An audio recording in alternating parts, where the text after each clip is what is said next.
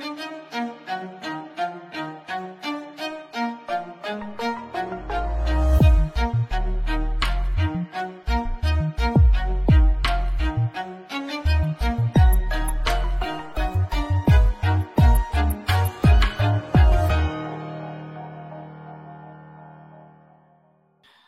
Olá, futeboleiros! Olá, futeboleiras! Futre apresenta Código Euro, episódio número 13. Dia de falar sobre Liga dos Campeões da Europa. Tá de volta, mata-mata da Champions League. Nunca tínhamos ficado tão te tanto tempo sem jogo de Champions, praticamente dois meses, quase três meses sem jogos de Champions League, é claro, né? Tivemos aí a parada da Copa do Mundo de 30 dias, então bastante tempo sem Champions, mas não só desses primeiros quatro jogos a gente vai falar, até porque hoje lá na França, no Le Parisien, saiu uma notícia, duas notícias, uma do Le Parisien, onde o dono do Chelsea, o Todd Boyle, não bastasse ter gasto aí praticamente 700 milhões de euros desde que chegou no clube, encontrou o dono do PSG para uma conversa, neste momento, segundo as informações, informal, para falar sobre Neymar, que tem contrato até 2026 com o Paris Saint-Germain e há sim a possibilidade dele sair.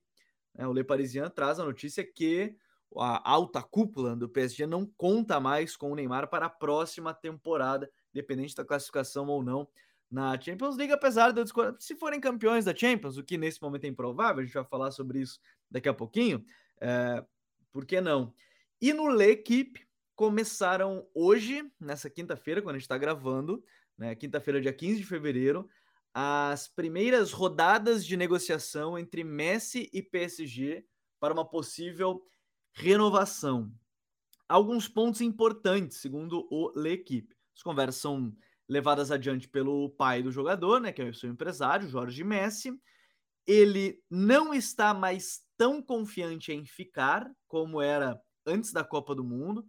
Né? O título da Copa mudou um pouco é, o panorama do Messi nesse sentido. E até mesmo a eventual saída do Neymar pode fazer com que ele decida sair. Para onde ele iria?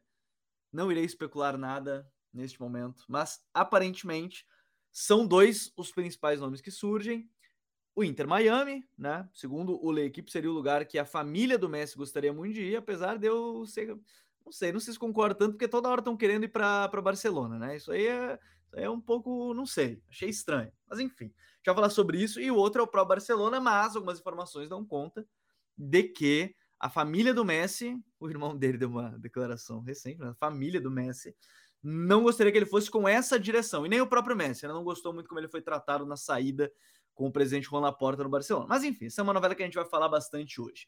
Eu sou o Gabriel Corrêa, para quem não me conhece coordenador de conteúdo aqui do Futre. Hoje aqui ao meu lado, Gabriel Mota, meu xará, o homem que coordena as redes sociais aqui do Futre. Tudo bem, Gabi? Seja bem-vindo. Hoje tem bastante coisa além da Champions. O PSG não consegue ter um dia tranquilo, não só dentro de campo, mas fora dele também, né, Gabi? Tudo certo? Seja bem-vindo. Fala, galera. Cara, é impossível um dia tranquilo no PSG, principalmente depois de Champions, principalmente depois de uma derrota na Champions em casa. Então era óbvio que a gente teria alguma especulação, ainda mais diante da partida que o time fez ontem, né, em que o Messi e o Neymar não tiveram no nível habitual, principalmente o Neymar, né? É, e é claro, os jogos, cara, de hoje também foram muito interessantes. A gente vai falar de Borussia e Chelsea, que foi um baita jogaço para mim, foi o jogo das oitavas de final até agora. E a gente tá, assim, o que, o que a gente esperava muito está acontecendo ao contrário, né? A gente vai falar do Milan também, que saiu aqui, para mim era o azarão para Gabriel Correia e Vini, a tradição ia, ia ditar, acaba que na, em San Siro acontece isso, né? Mas, enfim, a gente vai falar muito sobre muita coisa e vamos, pra, vamos, pra, vamos nessa aí para mais uma. É, bora para mais uma. Seja bem-vindo, Vinícius Dutra, o homem que confiava no Borussia Dortmund, meu Bundesliga insider aqui, homem que mais acompanha a Bundesliga entre nós três, com certeza uma vitória do, do Borussia em cima do Chelsea. É claro que nem tudo está resolvido, mas muita coisa para a gente falar, porque finalmente a Champions está de volta. Tudo certo, Vini? Fala, Gabri. Estamos aí para mais uma. É, Champions voltando. Boa, boa rodada de Champions, como o Gabri, Gabri Mota citou. O jogo de hoje foi, foi excelente, né? O Borussia Dortmund e, e Chelsea, jogo muito aberto, um jogo com uma atmosfera é, incrível né, de Champions que o Signo Iduna Park quase sempre oferece. E ainda assim tivemos um bom jogo taticamente também no, no Benfica e no Benfica e Bruges, um jogo interessante. Ontem a gente teve é, um confronto que tem acontecido recente, é, com uma certa frequência na Champions, que é Bayern e PSG, jogo que também foi interessante, é, porque a gente viu uma atuação né, boa do, do, do, Bayern, mas que provavelmente teria um resultado diferente se o, se o Mbappé estivesse 100% fisicamente.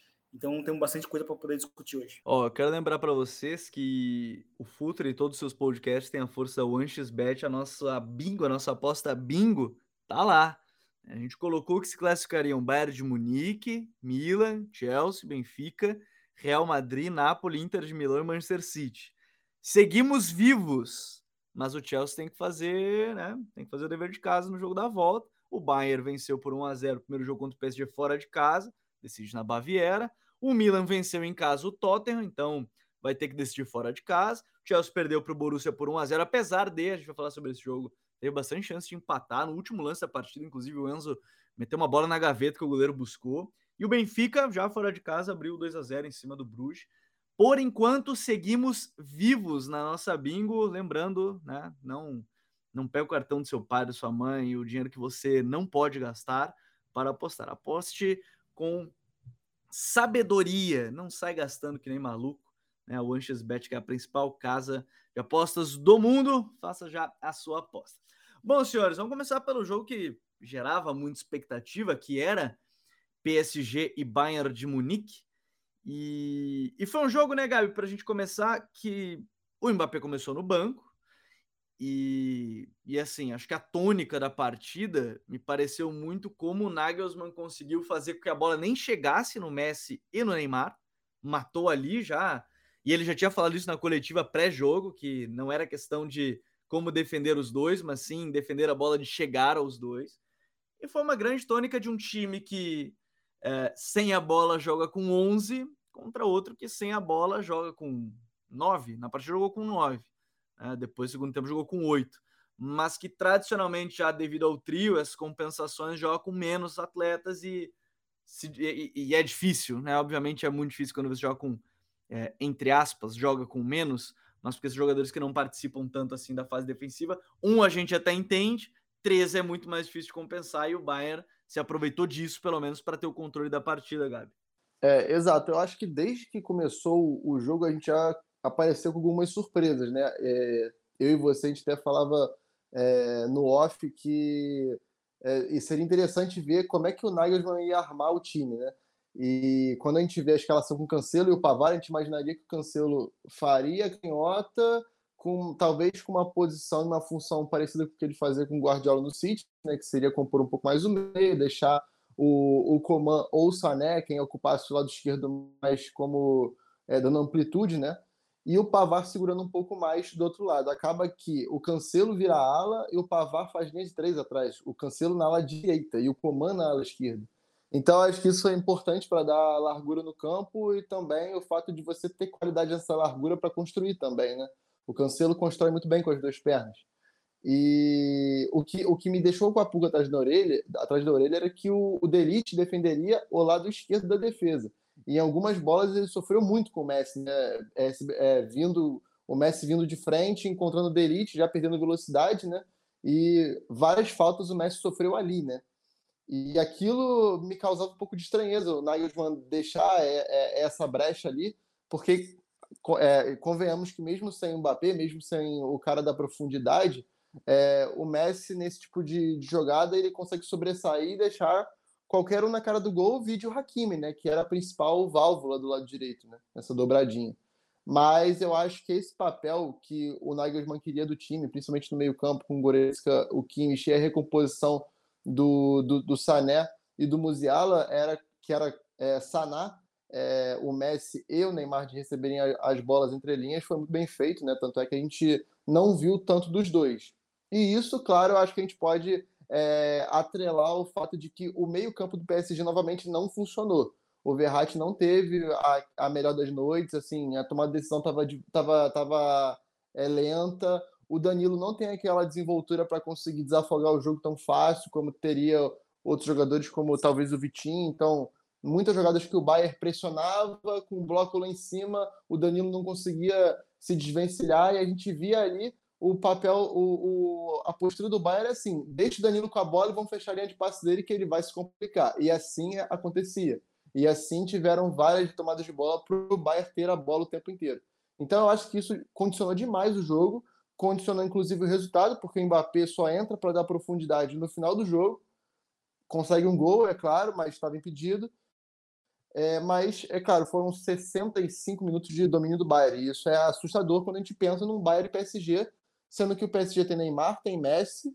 Por mais que não tivesse o Mbappé, teria o Nuno e o Hakimi nas alas para dar essa largura e essa qualidade é, é, ofensiva pelos lados. E com o Verratti também sendo o cara para desafogar. E isso a gente não viu. Eu acho que aí o Paris Saint-Germain perdeu o jogo e foi também nesse ponto que o Bayern venceu o jogo. É, e até dentro dessa questão de, de, não ter tanta profundidade com a ausência do Mbappé, né, Vini? A gente teve um PSG que jogou com quatro meio-campistas de fato, né? Atra... Quatro, dá para dizer que eram praticamente seis, né? O Neymar tem, tem, tem sido cada vez mais um 10 e o Messi já é muito mais armador que atacante em si.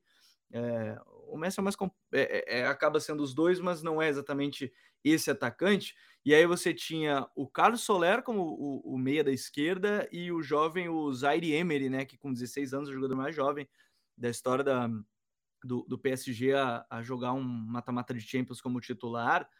É, e aí você tinha o Hakimi, como o Gabi citou, para receber bola em profundidade, nem conseguiu receber muito, porque o Coman incomodou muito ele, e o Nuno Mendes do outro lado.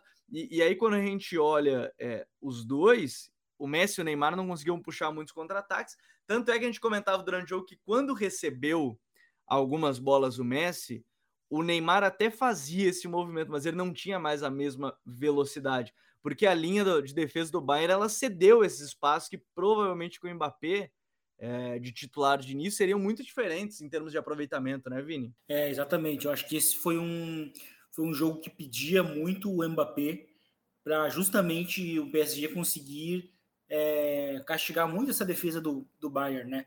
O Bayern ele tem esse problema estrutural da transição defensiva, porque é, a estrutura com bola ela é muito agressiva, né? O Bayern coloca muito jogador, muitos jogadores à frente da linha da bola, então é, a gente viu que, que o Bayern, né, jogando com o sistema de três zagueiros, é, tinha ali um 3 mais 1, né, os três zagueiros mais um Kimmich né, no meio campo, e a gente viu o Goretzka sendo um terceiro jogador entre linhas, né? Porque o Bayern colocou muitos jogadores entre linhas é, nessa partida, né?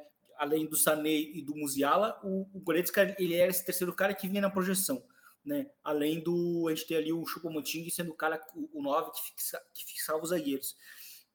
Então, no primeiro tempo, a gente viu um Bayern de Munique é, que até estava forçando muitas jogadas pelo, por, por dentro, mas que faltava um companheiro a mais para o Musiala. O Musiala jogou bem no primeiro tempo, mas o, a partida do Sané foi muito fraca, né? Muito fraca e faltava esse jogador a mais no meio campo, no meio, ali no, por dentro, porque o Bayern estava forçando muitas jogadas por ali. É, não sei se o time buscava visar justamente um tipo de fragilidade por dentro dos dois meio-campistas do, do PSG e não atacou tanto por fora, né? Foi fazer isso no segundo tempo. Quando entra o quando o Coman passa a jogar pela direita, né, como esse como esse extremo. E, e a gente até imaginava que inicialmente o Pavar seria o lateral. E não, ele manteve ele manteve o, o mesmo sistema, né, três zagueiros. E o Coman começou a jogar por, por pelas como como extremo pela direita.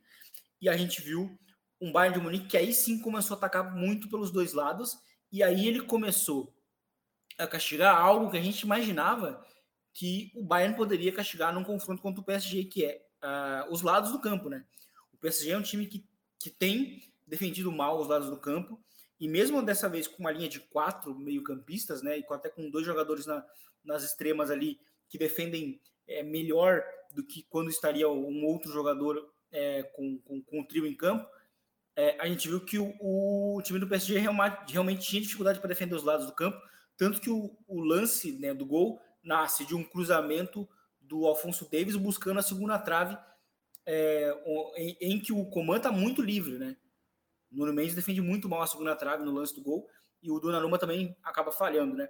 No lance. E, e, e esse foi um jogo que realmente o PSG poderia lamentar, porque o Bayern fez o seu jogo, sabe? Ele não se adaptou na transição defensiva e aí, em muitos momentos, o Neymar recebia essa bola em profundidade e aí ele realmente ele não tinha a explosão, né? Mas mesmo assim, eu gostaria de destacar a partida que fez o Pamecano, porque ele foi muito bem nos bots, é, né, saindo da sua posição, porque ele, ele, ele, uma coisa que eu acho que é importante destacar, ele tá jogando com dois zagueiros ao lado dele que não são tão confiáveis, né? Defensivamente, que é o Delite e o Pavar. São bons zagueiros com bola. O Pavar até foi contratado para o Bayern como um zagueiro, mas não deu certo nas primeiras partidas, virou lateral direito, que ele também jogava no Stuttgart, no Stuttgart né? E o Delite, ele era um reserva até então do Lucas Hernandes, que acabou se lesionando né, na, na Copa do Mundo e não, e não volta nessa temporada. E, e o Pamecano tá dando prosseguimento à grande Copa do Mundo que ele fez, né? Mas mesmo assim, a gente viu que no segundo tempo, quando, quando o MAP começou a entrar no jogo, o Bayern acusou os problemas que a gente imaginaria que ele poderia acusar. Né? E aí, para o jogo da volta, em que o Mbappé provavelmente vai estar mais, mais inteiro fisicamente, o Bayern vai lamentar os gols que perdeu logo após 1 a 0 Porque eu acho que a vantagem de 1 a 0 acabou sendo muito curta para o que o Bayern conseguiu gerar depois da vantagem. É, esse é um ponto, acho que é muito importante levantar, porque o, o, gol do, o gol do Mbappé é só uma das chances que o PSG começa a, a, a colocar o Bayern para trás. Né? O Bayern naturalmente começa a defender, é, não cria mais. O, o Mbappé, é, é, até curioso porque o lance mostra isso na, na transmissão, é, mostra o Mbappé tirando o agasalho, se preparando para entrar, no que ele se prepara para entrar, sai o gol. Se ele entra no 0 a 0 aí é aquele C que a gente nunca sabe. É, a, a lógica do jogo era muito diferente se ele entra com 0 a 0 É óbvio, isso é óbvio. Seria um 0 a 0 E imagina até que o PSG ia conseguir dar essa empurrada em cima do Bayern mais rápido. Mas entrar com 1 a 0 contra já mudou um pouco. O Bayern perdeu boas chances, como citou o Vini. Acho que isso é muito importante. É, porque mesmo em caso o PSG tem cedido, o, o Bayern tem cedido esse tipo de chance em contra-ataque. E, e, eu até estou muito curioso dentro dessa, dessa lógica aqui, o, o Gabi, porque é, é, um confronto que, mesmo que o mais normal seja a gente falar, não, o Bayern ele sai na frente, é, muito melhor já ter ganho, obviamente, muito melhor ter ganho já a primeira partida e fora de casa, mas 1 a 0 só, pelo que mostrou o Mbappé, o jogo é só daqui três semanas, né? O jogo da volta, é só daqui três semanas é, o que o jogo da volta pode apresentar, mesmo que o, o trabalho do Gautier não gere tanta confiança quanto a isso, é que é uma lógica muito diferente, né? Um Mbappé 100%, podendo receber uns dois, três passes que o Neymar não tinha mais aquela explosão. Se fosse o Neymar do Barcelona, que o Messi adorava fazer esse mesmo tipo de passe, o Neymar buscava todas. É, não sei se eu não sei se o PSG não sai com o, o, o Bayern não sai aquela sensação de vai ser um jogo difícil, porque realmente vai ser agora com o Mbappé 100%, né, Gabi? É, eu acho que esse jogo também trouxe, é óbvio, escancarou uh, as dificuldades que os dois times têm na, na questão defensiva que o Vini até abordou. Mas eu acho que a maior dificuldade que foi muito escancarada foi a partida entrada do Mbappé, a gente já via essa dificuldade no Bayern antes, que era da transição defensiva, como o Vini também abordou, mas a partir do momento que o Mbappé entra no campo, ele não só dá profundidade para receber os passes, como também passa a incomodar uma defesa que estava até então segura, não estava tendo alguém ali para se preocupar tanto numa bola enfiada ou então num corpo a corpo mais é, contundente. E o Mbappé traz isso, ele traz a presença dele. Então, isso gerou muito mais espaço para o Nuno Mendes, que fez um segundo tempo bom também, apesar do erro no gol. É... E eu acho que escancarou muito mais a fragilidade do Bayern com o Mbappé em campo do que o que o PSG apresentou de dificuldade. Porque o que a gente viu do PSG em dificuldade, a gente já sabia que isso aconteceria mas a nossa dúvida era que, até que ponto o, o Nagelsmann conseguiria brecar o Paris Saint-Germain com o Mbappé.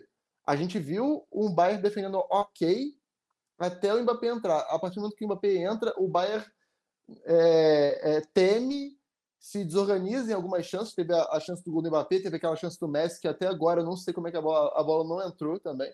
Um cruzamento do Nuno Mendes. Vocês que comemoraram esse lance antes, tipo eu, já se arrependeram, né? Tinha certeza que a bola tinha entrado. A bota é, é aquele de lance que a bola é, entrava, geralmente, é. né? Não, é o passe do Jordi Alba. Exatamente, cara. É, é porra, Eu já vi esse lance 50 mil vezes na minha vida. E 49.999 a bola entrou. Mas, enfim, é, eu acho que isso é um indicativo para que na, daqui a três semanas é, o, o Nagelsmann se preocupe muito mais com, com essa profundidade que o Mbappé vai dar e também com a velocidade que ele vai dar, porque eu não sei se só o Pamecano, nessa fase que ele tá, que ele fez um baita jogo ontem também, vai ser suficiente para parar o Tartaruga, né? Porque eu novamente vi um Delite muito inseguro, é, principalmente nos embates com o Messi, igual eu falei. É, provavelmente o Delite foi o cara que mais fez falta no Messi no jogo. O, o Messi foi o que mais sofreu falta no jogo, inclusive.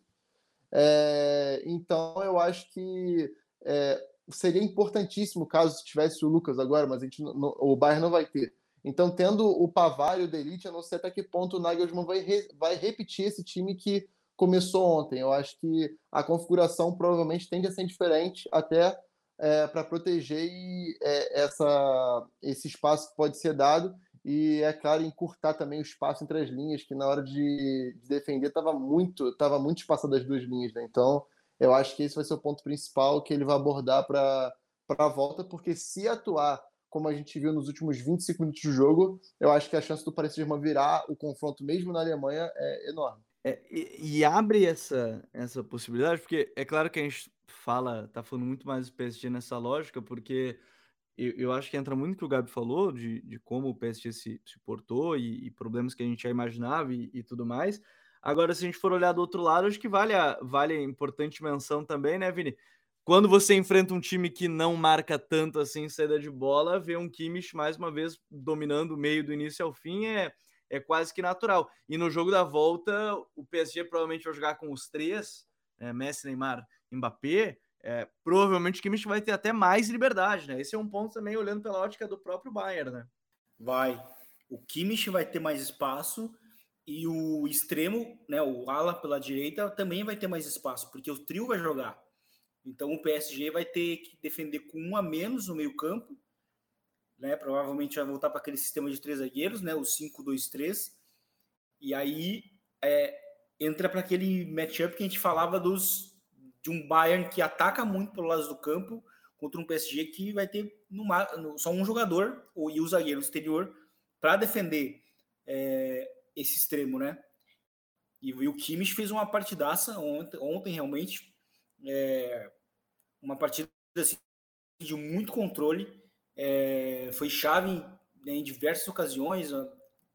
Acho que ele fez uma partida muito inteligente em diversos momentos, sabe? Soube dosar muito bem assim os momentos do jogo. Inclusive, ele só errou uma bola de uma bola longa, né? Das 12 que ele tentou, ele completou 11, né? É um jogador que consegue alternar muito bem entre conseguir conectar com passes curtos com passes longos. É um jogador que encontra muito bem o Musiala entre linhas, o Sané entre linhas e janelas muito curtas de passe. E é o meio-campista que, que é, realmente condiciona esses jogos, né? E, e, e imaginando que, que, a, que, o retorno do, do Mbappé é, traz esse plus né, de ameaça em transição e ameaça uma defesa que que gera muito espaço, um time que gera muito espaço, como é o caso do Bayern. Por outro lado, o, o PSG também vai ceder os espaços que o Bayern costuma aproveitar, né? Que é pelos lados do campo, que é pelo Kimmich girando o jogo pelo meio do campo também. É, então, muito curioso aí pelo jogo da volta agora entre, entre as duas equipes, como é que vai estar o PSG. É, algumas notícias do equipe já também dão conta que o trabalho do Gauthier será mais uma vez avaliado pelos próximos dois jogos. Então, é, como temos três semanas ainda para o jogo contra o Bayern, esses dois jogos podem ser da Ligue 1, que o PSG não está bem. de passar. É, é, o líder, ok, mas não está bem, de fato, né? Perdeu três partidas já desde que começou a, o ano de 2023 na Ligue 1. Bom, partindo, na terça-feira ainda tivemos Milan e Tottenham. a gente apostou na camiseta do, do Milan, né? Brincadeiras à parte, para um jogo que as duas equipes não contavam e não contam com seus goleiros titulares, né? Do lado do Tottenham, o Fraser Foster, titular, com a lesão do Loris. No lado do Milan, com a lesão do Magnan, o Tatarussano, rapaz, eu ia, sabia que eu ia errar, né? O Tatarussano, ele vem para o gol e já era uma dúvida. De fato, a gente começou falando no episódio passado que era a dúvida justamente o que, que ia acontecer com, com isso. O Milan, até tem um detalhe logo no começo, antes de começar a partida, que é a lesão do Tomori, né? Ele sentiu no aquecimento ficou de fora. Aí o Kjaer, ele foi titular para a partida, ao lado do Calulu e do Tchau. E acho que grande destaque mesmo, né, Gabi? Fica por conta de mais uma grande atuação do Theo Hernandes. Né? Foi muito bem. No lance do gol, ele foi muito bem. Foi firme no duelo, ganhou por cima, não caiu na hora. Foi pro duelo, caiu, foi de pé, conseguiu levar para fundo. Claro que tem toda ali a desenvoltura do Brahim Dias para conseguir fazer o gol, numa voadora. Ele nem se botou como é que ele ia cair mas mais uma boa partida do Theo Hernandes, dessa vez um sistema com três zagueiros para o Milan, que ajudou muito a equipe, né? Dar essa liberdade para os dois, os dois jogadores de lado, né? Porque o, o, o próprio Pioli apostou no Salamaleks, né? Pelo lado direito, o Theo pelo lado esquerdo, né? Sem um lateral direito de, de origem com a lesão aí do, do Florenzi e do Deste. Então, bem interessante. Conseguiu vencer um jogo difícil, que o, o, o Tottenham teve muita chance também de gol umas bolas na trave, tirando bola em cima da linha, o Milan, mas vitória muito importante, né? Vencendo em casa aí o time e sob o comando do, do seu capitão, o, o Theo Hernandes. É, a gente falava que é, a tônica desse jogo estava muito atrelada à crise do Milan, na verdade, né? Que o quanto o Milan estava mal e a gente não estava nem abordando se o Tottenham estava bem, né? A gente falou muito mais do quanto o Milan estava mal. E o Pioli gerenciou muito bem essa crise porque ele, ele não faz nada mirabolante assim, na escalação, se a gente for ver. É, ele, por exemplo, deixar o Theo numa segunda linha na hora de atacar é muito melhor pro Theo, né? Apesar do Theo ter evoluído muito, você falou uma, uma coisa importante aí, que no tempo do Real Madrid ele não tinha, tinha zero isso, inclusive, que era em posição física, apesar dele sempre ter sido um cara alto, né? Ele não tinha essa, essa contundência nas divididas, não tinha é, realmente essa gana é, nesse, nesses duelos. E isso era um grande, um, um, grande problema nele, dele da época do Real Madrid, tanto é que ele não ficou muito por isso, e também pelas performances que não chegaram ao nível do Marcelo, do sarrafo que o Marcelo colocava naquela época. Né? Mas o, o Pioli acaba aliando o que ele precisava, que era uma linha que conseguisse é, conter Kane e Son. Ele acaba espelhando o time do Conte também, né? Que isso é importante citar. E ele dá liberdade para os caras. Por exemplo, o Salemakers é um cara que é, é um ponta direita, mas ele é o principal jogador do Milan de frente é, na recomposição defensiva. Assim, se você for traçar as características, ele é o cara que melhor recompõe pelo lado, ele é o cara que tem mais aptidão para a marcação em si, acompanhando o lateral. Então é como se fosse assim, trazendo uma analogia para o pessoal entender melhor é como se fosse o Lucas Vasquez do Milan, assim, é, se pode dizer, talvez, fazer uma correlação dessa. Não, não falando mal do Salemakers, coitado, mas, enfim, vocês vão entender. É... Mas o, o, lado esquerdo, novamente, funcionou muito, cara. Theo e, Rafael Leão em sintonia e com espaço para jogar, com espaço para produzir e interagir, sempre vai dar certo. O, o Leão foi o melhor do jogo ontem. Ele não participou efetivamente do gol, mas ele foi um, um perigo assim é, do início ao fim para a defesa do, do, Tottenham, que sofreu muito com ele o jogo inteiro. O Brahim também aproximando muito daquele lado, fechando muito ali dentro da área também. É, foi uma, uma, ameaça daquelas também. E, e, eu acho que assim, o Pioli gerenciou muito bem a crise, que era o que precisava em uma semana. O Milan, uma semana atrás, não, tava, não, tava, não fez o um jogo bom, por exemplo, é, pela, pelo campeonato italiano. E tanto é que a nossa expectativa era que o Milan derrapasse logo de cara com, com o Tottenham. Não, ser, não, não seria um jogo para o Milan ganhar assim, como ganhou, porque o Milan poderia ter ganhado demais, inclusive. É, então eu acho que é, foi, uma manobra muito boa do Pioli. Ele né, foi, não, não, não foi conservador, mas também é, não foi um cara tão ousado assim a ponto de deixar, por exemplo, é, espaços a mais para Som, para Kane, para Kulusevski é, entre as linhas. Então eu acho que talvez performance dos treinadores assim em questão é, desses quatro jogos que a gente viu é, é, inicialmente da, da rodada da Champions, o Pioli talvez tenha sido o técnico com mais influência no resultado. É, e eu acho que isso é muito positivo para o Milan, é, pensando em avançar de fase também. É porque agora vai pegar o jogo da volta, né? E, e, e, o Tottenham se abrindo um pouquinho mais, Vini. Mas foi um jogo, isso que, que o Gabi cita do Rafael Leão, acho que é muito legal porque o próprio. As próprias notícias, quando o Milan começou a, a ter a sequência ruim, falavam que a ideia seria botar de volta o Rafael Leão um pouquinho mais por dentro, não ficar aquele ponta né, em 4-3-3 ou 4-2-3-1, aquele cara mais aberto, era trazer ele mais para próximo do 9, nesse caso o Giroud, e, e acaba sendo melhor para tu tirar o melhor do Rafael Leão, você tem que colocar ele perto do gol, não tão aberto, mesmo que ele tenha velocidade, que ele tenha força física. É, talvez esse momento, é, a gente brincou na parte da camisa, mas talvez esse momento pro Milan sejam os dois jogos mais importantes para recuperar, até pensando até na própria Série A, né? Então, essa vitória já dá um ânimo até para o time voltar essa recuperação, pensando que daqui a três semanas vai ter o jogo da volta, né, Vini? Sim, foi um jogo bem importante. O time foi muito sólido defensivamente também.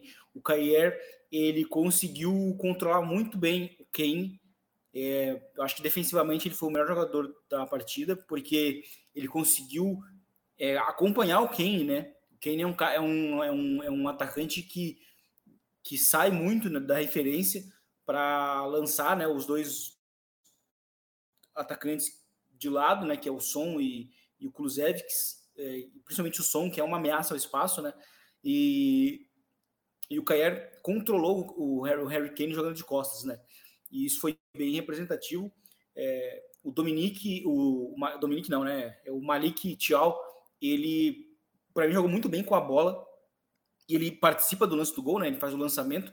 E, e, e, e o, o, assim, esse, esse 3-4-2-1 do Pioli, ele, ele conseguiu trazer coisas diferentes realmente para o ataque, porque a gente viu o Rafael Leão e o, e o Brahim Dias sendo importantes na circulação, muitas vezes é, aparecendo naquele espaço ao lado do meio-campista, né?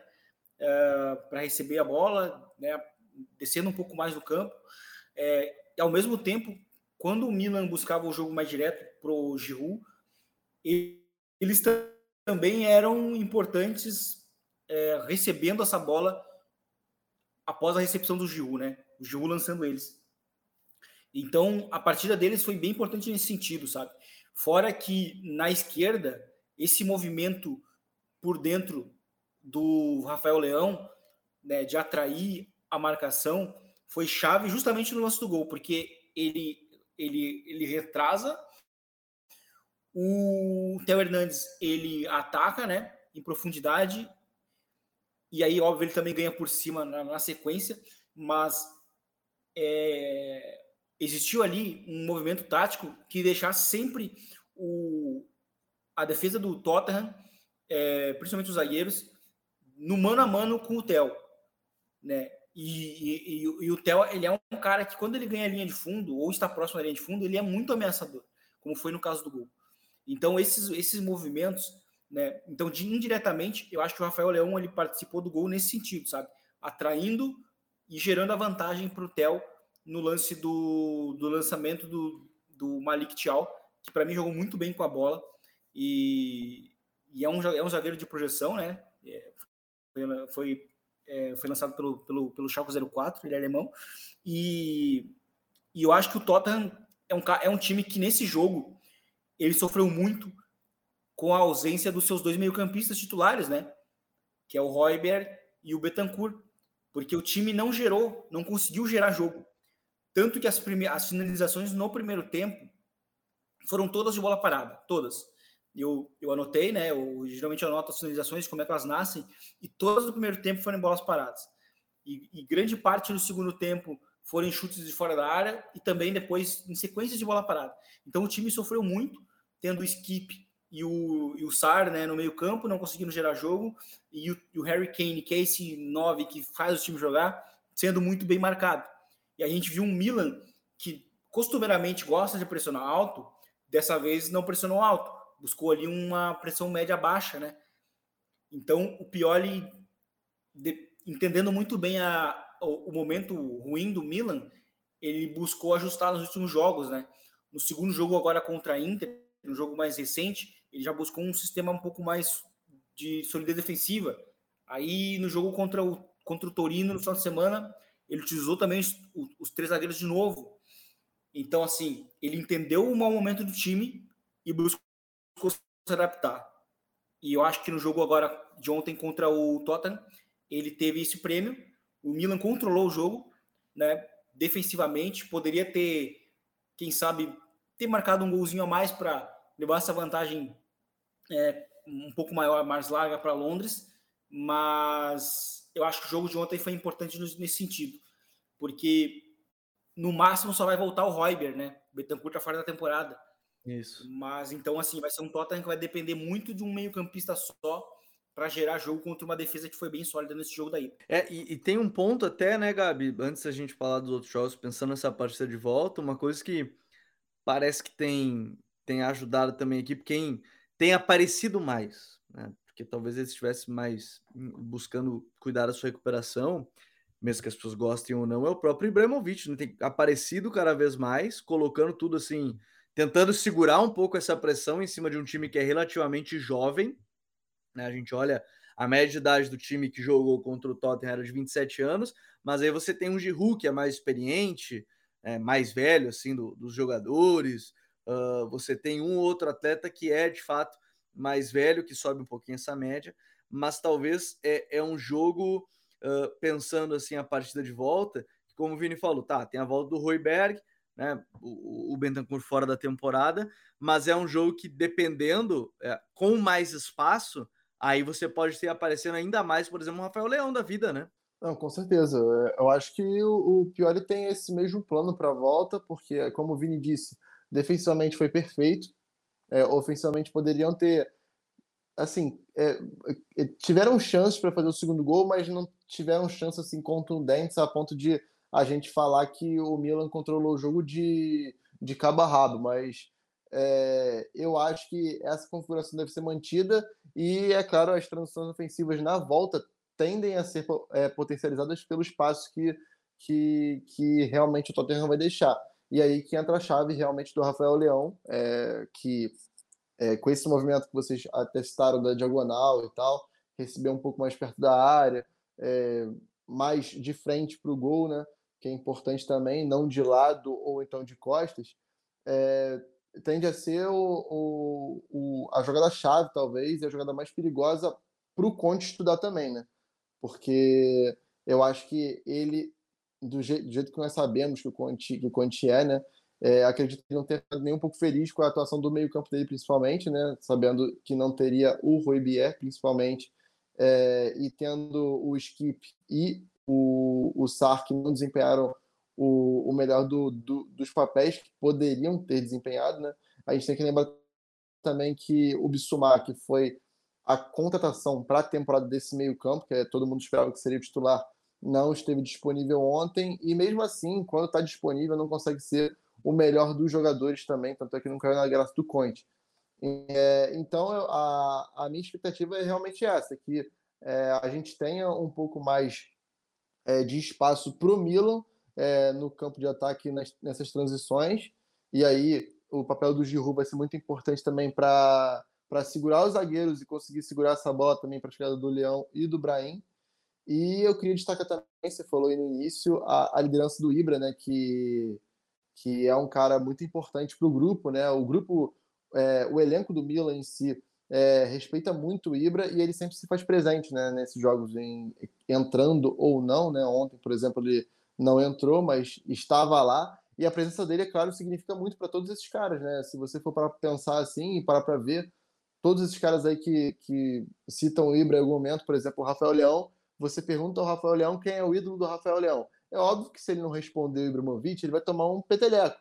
Mas ele responde com tanta contundência que, ah, não, é o Ibrahimovic e, logicamente, pela nacionalidade dele, o Cristiano Ronaldo. É, só demonstra o, quão, o tamanho do respeito, sabe? Porque poderia claramente o cara chegar e falar, pô, é o Messi e Cristiano Ronaldo, porque os caras são os expoentes da geração deles e tudo mais. Mas os caras veem o Ibra todos os dias, com 41 anos, fazendo o que ele faz, recuperando de lesão no joelho para estar tá ali com eles e voltar a jogar de alguma forma ou encerrar a carreira da forma que deve ser encerrado, do tamanho que o Ibra fez a carreira toda. E aquilo ali é muito simbólico, todo mundo sabe, dá para ver isso. E o Pioli faz questão de ter o Ibra ali, né? Que eu acho isso maneiro também. Então, eu acho que é uma história legal, uma história que foi premiada é, ano passado com o Scudetto. E se passar de fase, pegar umas quartas de final, que o Milan não pega há muito tempo, há muito tempo mesmo, vai coroar ainda mais essa história, por mais que o Ibra não participe efetivamente é, no campo. É, e, e tem é uma liderança muito positiva para para esse elenco. Bom, tivemos aí depois os dois jogos da quarta-feira, com Borussia Dortmund e Chelsea, Bruges e Benfica. Até começar por esse jogo do, do Benfica, Vini, uma vitória por 2 a 0 é, Mais uma vez a fase goleadora do João Mário, tomando conta, né? Muito importante nesse sentido. Eu brinquei aqui que é, a, o meu azarão para a partida seria de fato o Bruges para tentar a classificação, mas 2 a 0 já em casa já dificulta um pouquinho mais. É, o Ferran lá já não está na mesma fase que foi da primeira metade da temporada, inclusive, que era artilheiro, fazendo gol todo jogo, fazendo gol na Champions aí na fase de grupos para caramba, sendo importante. Mas é interessante mesmo ver esse Benfica consistente com a saída do Enzo e, e mantendo, para mim, acho que o principal é desde a chegada do, do, do João Mário, ele seguindo com essa importância e também nesse momento artilheiro dele, né, fazendo gol, dessa vez foi de pênalti, mas sendo o cara que chega na área, e a própria entrada do David Neres, né, que tem sido um cara muito importante vindo do banco. Mesmo que muita gente apeça ele titular lá no, no Benfica, tem sido um cara muito importante vindo do banco, entrando, mudando partida pelo ritmo diferente, pela velocidade, enfim, é uma Benfica bem consistente que encaminha um pouco a vaga também com essa vitória. É, foi, foi um jogo que o primeiro tempo ele até foi marcado é, por, um, por um bom início, na verdade, do Bruges. O Bruges ele ameaçou muito em transição, na verdade, no, nos primeiros 25 minutos, é, tendo ali o, o Hans Vanneken sendo esse cara para puxar muito essas transições, né? E, e, e né, funcionando como um falso 9, é, participando muito né, dessas, dessa, dessa circulação, né, desses toques, né, dessa circulação em campo contrário da, do, do Bruges, né.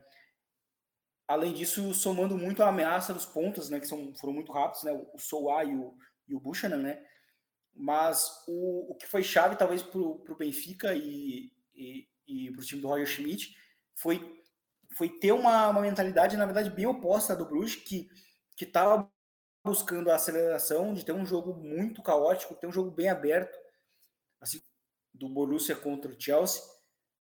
É, e o, só que o Benfica, ele, talvez ironicamente, porque os times do Roger Schmidt sempre foram de muita agressividade, é, buscou um jogo bem, bem lento, na verdade, né? Circulação muito lenta, o Chiquinho jogando mais próximo dos zagueiros, é, né, do, do, do, Antônio Silva e do, do Otamendi, e o, Ars, o, Arsner, o funcionando como um terceiro meio-campista, né? Curioso muito a, a, formação de hoje, né? Foi um, um 4-2-3-1 com ele jogando na esquerda, mas na verdade ele funcionava meio como um, como um terceiro meio-campista, né? Enquanto que o, o Grimaldo é, foi de fato uma, um incômodo, né? Tanto para o lateral direito, né? O do, do, do Bruges, né? O Mata, é, ganhando muito a linha de fundo e, e, e também o que foi muito importante para essa reação do Benfica foi, é, foi a, as participações com bola nesse momento em que o Benfica estava jogando com um ritmo mais, mais lento com a bola é, do Rafa Silva, né? Rafa Silva começou a aparecer muito nas ocasiões que o Benfica foi, foi criando é, na reta, da metade para a reta final do primeiro tempo. E, e a pressão também sem bola da equipe do Benfica ela foi começando a ficar mais ajustada. E a gente viu um Benfica que começou a recuperar mais a bola, começou a forçar erros do Bruges. O Bruges começou a cometer muitos erros defensivos é, em campo próprio. Se a gente vê o lance do, do pênalti, ele acaba sendo ele é um sintoma de uma defesa que falhou muito a partir da metade do primeiro tempo até o final do jogo, porque é, o Henry não olha para trás, né? Quando o Gonçalo, o Gonçalo, o, o Gonçalo Dias acaba, o Gonçalo Ramos, na verdade, acaba se adiantando, né, contra o zagueiro. É, o Gonçalo Ramos. Ele acaba se, se adiantando e sofre o pênalti. Ele foi bem inocente, eu diria, na, no lance do pênalti, né? Por, né e, e aí no segundo gol é, o outro, o lateral esquerdo, né, o, o Maier acaba falhando também. Então, isso, os dois gols ele acabam sendo sintomas de uma partida, do, do que foi a partida do Bruges, né? O Bruges que recentemente não vem bem, né? Apesar de ter feito uma, uma fase de grupos excelente e, e com muitas falhas hoje em campo contrário, acabou sendo é, chave contra um time que tem jogado bem, um time que só perdeu um jogo na temporada, né? Benfica, e que fez um jogo a partir dos 25 minutos muito seguro, com a bola muito paciente, é, de novo, né? Jogando sempre num ritmo muito baixo, o que me chamou muita atenção vindo de um time do Royal Schmidt, mas gostei muito da partida do João Mário, do Rafa, do Rafa Silva, é, do Chiquinho também nos primeiros, nos primeiros toques. Enfim, eu acho que foi um jogo bem completo do Benfica e não à toa foi o time que conseguiu a vantagem mais larga, né? Desses jogos de ida das oitavas. É, e uma vantagem larga, né, Gabi? Fora de casa. Acho que isso é o mais importante dentro dessa lógica do, do Benfica, conseguir a vitória fora de casa, dois gols de diferença, o que traz de fato uma tranquilidade maior para esse, esse jogo da volta e fazer até com que a equipe, ao longo desses próximos dias, não fique totalmente pensando é, apenas no jogo da, da Champions e possa voltar a focar um pouquinho na, na própria, na, na própria Liga Portuguesa, porque está nessa disputa direto com o Porto, né? O primeiro colocado tem 53, com o Porto com 48. Então, de repente, duas semanas que com um, um 2 a 0 a favor possa ajudar a, a trazer e manter o foco também na própria Liga Portuguesa, né? Não, sem dúvida, porque o, o resultado ameniza muito e também, caso o Benfica se complicasse, seria muito perigoso, porque o Porto vem de vitória no clássico com o Sporting, que acaba motivando muito para a sequência né, da Liga Portuguesa. E o Porto ainda joga com a Inter na outra semana. Então é uma situação muito mais confortável para o Benfica a partir de agora, para lidar com a Liga realmente. E, e também depois pensar na volta, porque é claro, o Vini até citou, o, o Bruges é um, apesar de não estar num momento tão bom assim do, do, do time, é, como coletivo mesmo, é um time muito sinuoso, né? É um time que, que que a gente viu na fase de grupos amostras disso, né? É um time que incomoda muito e é claro, é, perdeu o jogo hoje. O Benfica teve outras chances também, mas perdeu o jogo hoje em duas falhas individuais.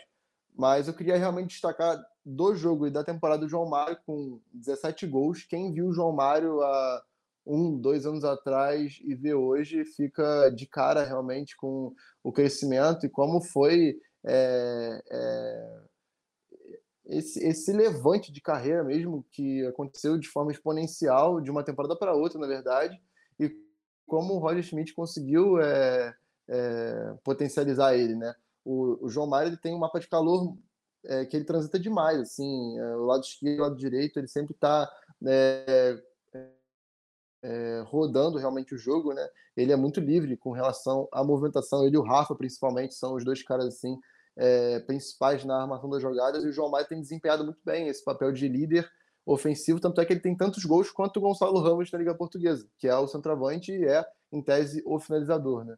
Então, eu acho que, que muito do que o Benfica tem conseguido em questão de sucesso se deve a essa fase do João Mário, que tem, tem sido muito regular desde o início da temporada.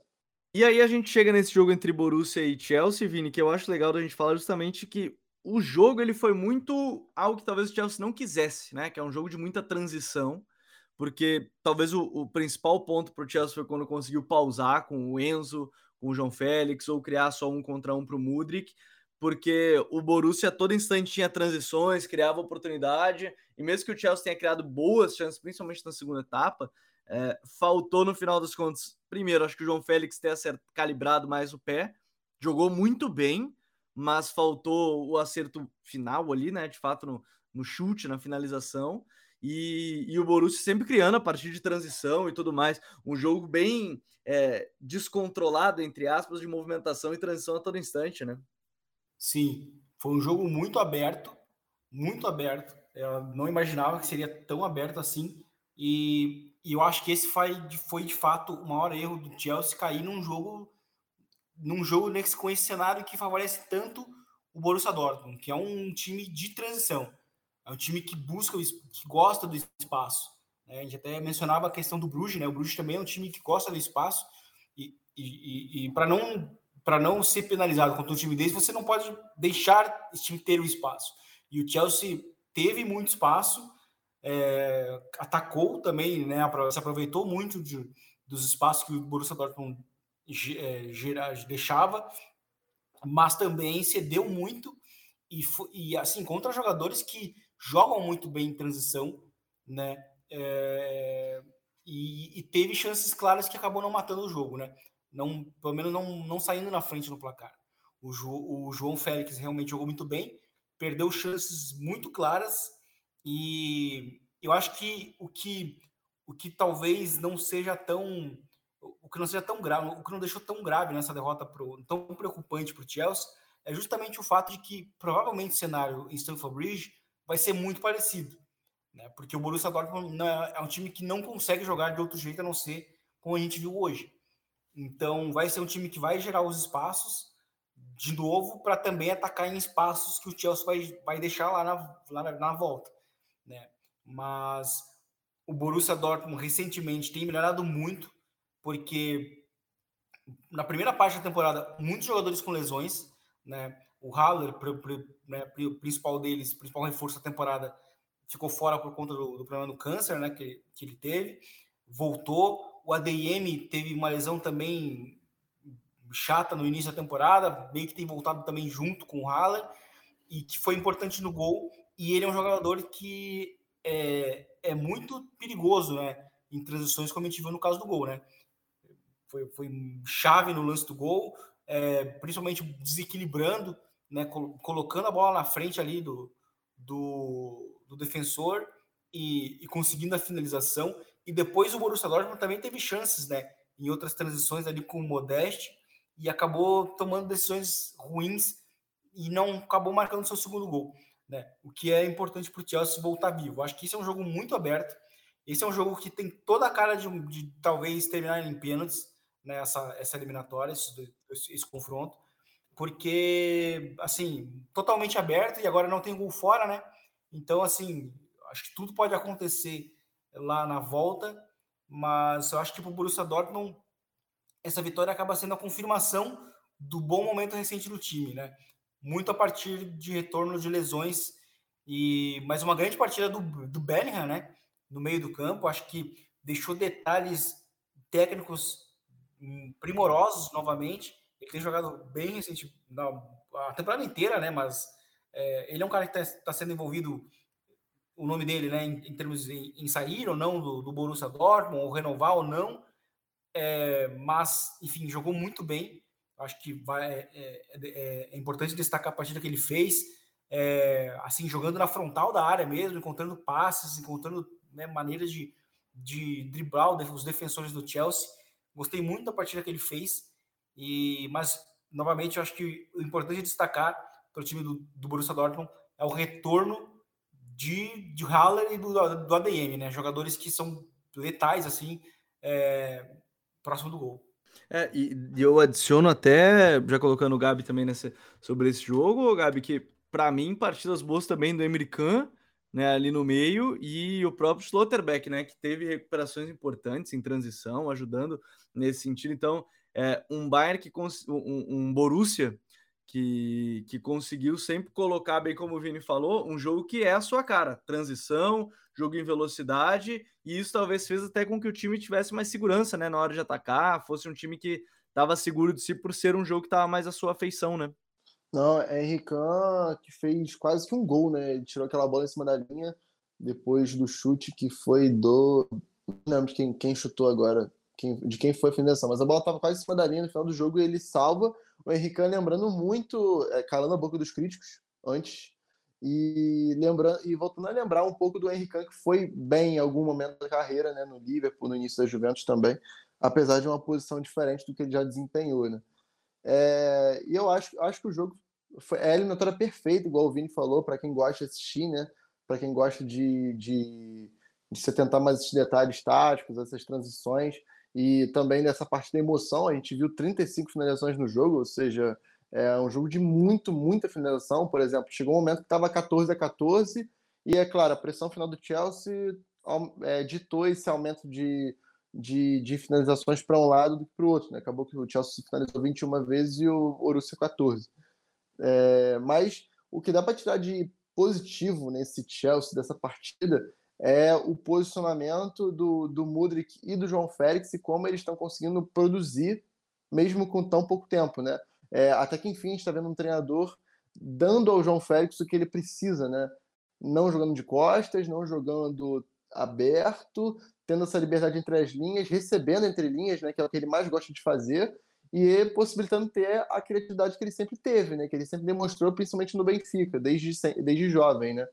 E acaba que ele conseguiu desempenhar muito isso, é o que você falou, faltou realmente a pontaria, mas assim, os gestos técnicos, é, o raciocínio estava tudo muito alinhado, dava para ver que ele estava realmente muito afim e, e, e, afiado realmente em questão de, de da tomada de decisão e tudo, a questão realmente foi a finalização mas é animador. Eu acho que é animador para o Graham Potter, apesar de, dessa fragilidade defensiva nas transições.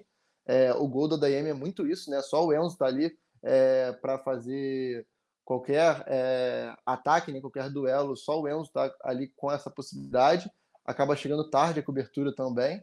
E eu acho que isso deve também ao fato de que o Enzo jogou com um cara que é um pouco mais pesado hoje do lado dele, né? no meio campo. O Loftus-Cheek não é esse tipo de jogador que vai conseguir é, trazer a intensidade que é preciso para que o Enzo não fique tão sobrecarregado, né? Eu senti o Enzo, apesar de boa partida dele hoje, sobrecarregado, é, assim como a gente falou ontem, por exemplo, é, quando a gente cita o meio-campo do Paris Saint-Germain com Verratti, Danilo, o Zahi, Emery e o Soler, né? E acaba que a gente vê uma partida ruim do Verratti. É, hoje a gente não viu o que o Enzo poderia performar de tão bem assim se ele tivesse um cara tipo o Kovacic do lado dele que pudesse compensar muitas corridas e também na questão da cobertura.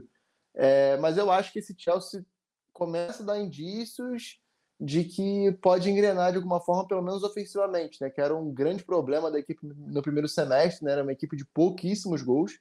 É, e agora com o João Félix e o Mudrik, principalmente, o Mudrik né, nesse, no estilo dele mais do um contra um, e o João Félix recebendo essa bola entre linha e tendo um raciocínio rápido de ou passar, ou tentar uma, uma inversão, ou o chute, é uma coisa que vai render realmente muito fruto ainda para o Chelsea e provavelmente para a volta, né? Porque, como o Vini disse, o Borussia não sabe jogar de outro jeito que não é, se impondo também nessas transições. E acaba que uma vez ou outra o espaço é, aparece e o João Félix teve muitas vezes esse espaço hoje, né? Então eu acho que isso é um indício para a volta também. É, isso, isso é um ponto importante. E, e, quando a gente fala do Chelsea, a partir de agora a gente começa a falar de outras situações também. É, Vini, deixei para o final, porque acho que é um tema importante que a gente fala, que é essa reunião do Todd Boyle com o, o dono do, do, PSG, uma conversa informal no primeiro momento, segundo o Le Parisien, de uma possível saída do Neymar, do Neymar para o Chelsea a ideia inicial seria pagar cerca de 70 milhões de euros pelo jogador, lembrando que na época o PSG pagou a cláusula para o Barcelona de 222 milhões. Para um jogador, Vini, que é, é uma linha muito tênue de se falar sobre o Neymar, porque qualidade técnica é inegável que ele tem, mas me parece que os últimos anos aí dele do PSG foram de alguém que principalmente com a ascensão do, do Mbappé ali no, no clube e até com a chegada do próprio Messi, mesmo que sejam grandes amigos, é que parece um jogador que hum, dá aquela impressão de não pertencimento mais, de, de, que talvez precise de fato de novos ares. É toda essa sempre essa sensação que eu tenho quando vejo o Neymar ultimamente jogando pelo, pelo PSG, mesmo que esse início de temporada dele tenha sido fantástico, aí agora o pós-copa dele já mais abaixo do que a gente estava acostumado a ver, mas me parece muito o caso que é aquele relacionamento que tá acabando já, meio que todo mundo já sabe, mas só os dois que ainda não se desfizeram ali. E, e parece que a próxima temporada é mais inevitável é, o rompimento aí de Neymar e PSG, né, Vini? É, eu, eu também acho, eu acho que eu acho que assim é, é, eu acho que assim o Neymar talvez só não saiu antes, porque assim é difícil o Neymar é difícil hoje ter um clube que aceite o Neymar, né? É, eu acho que assim, antigamente, muito no início que ele saiu para o PSG, se falava muito no Real Madrid, né? Mas eu acho que o Real Madrid, logo na sequência, também não estaria disposto a, a sabe, a aceitar a bagagem toda que o Neymar traz consigo. E ele também é um jogador que acaba se tornando, que para o PSG acabou se tornando difícil de se administrar no sentido até mesmo dentro de campo, né? Porque o trio em si é muito, é muito difícil de, do, do PSG conseguir administrar e ter um time equilibrado, né? Eu acho que dá para fazer uma analogia aí de NBA que seria o Big Tree lá do, do, do, do Nets, que não deu certo porque, sabe, funcionou, por, no caso deles, né, funcionou por 16 jogos, pouco jogaram juntos, e mas o time estava sempre desequilibrado. E eu acho que e o Kevin Durant usa, calçando 60, né? Poderia ter conseguido feito a sexta contra o Bucks é, e, e poderia mudar na, a final. E, e, eu acho que assim, se a bola do Mbappé na final da Champions também entra, né? Contra o Neuer, também poderia ser diferente, né? Hoje o. Exato. Né, o projeto poderia ter umas Champions, né? Então, é, o Neymar é um jogador meio difícil, assim, não, não tem muitos destinos disponíveis para ele, mas o Chelsea do Todd Bowley acabou sendo um, um, destino que surgiu de última hora, porque o Todd Bowley, né, o Gabi cita muito, né, que está muito desesperado por ter uma estrela dentro do time, né, se falava muito do Cristiano Ronaldo ano passado, e, e agora existe a possibilidade do Neymar, eu acho que seria interessante, o Neymar é, eu acho que isso é uma questão hoje de fit mesmo no, dentro do PSG. E talvez no, no Chelsea, é, talvez ele encontre ali um, uma, uma oportunidade de recomeço, digamos assim, né? Enfim, acho que é um, é um jogador que o Neymar mudou muito nos últimos anos. A característica dele se tornou mais um, um jogador mais cerebral, né?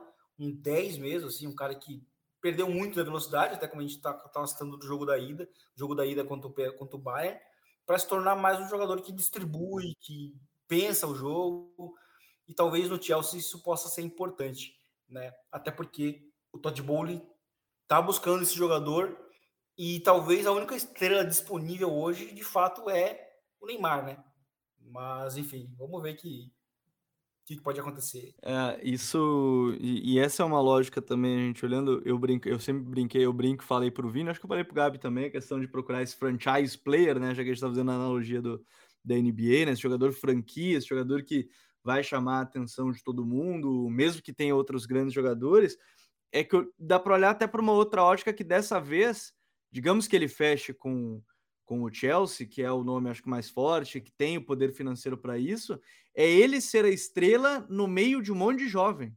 Talvez ele conseguisse segurar até a pressão no meio desses jovens, né, Gabi? Não, é, dentro desse contexto que você abordou aí, realmente é o cenário ideal para ele, né? Porque o Neymar, se a gente for lembrar, ele sai do Barcelona para Paris Saint-Germain para ser o cara, né? E ele consegue se manter como um cara, como o cara durante, sei lá, uma temporada, porque na segunda o Mbappé já começou a se destacar, depois vem o Messi, então assim, ele conseguia a regularidade de ser o cara, foi a primeira temporada que ele realmente jogou bem, né?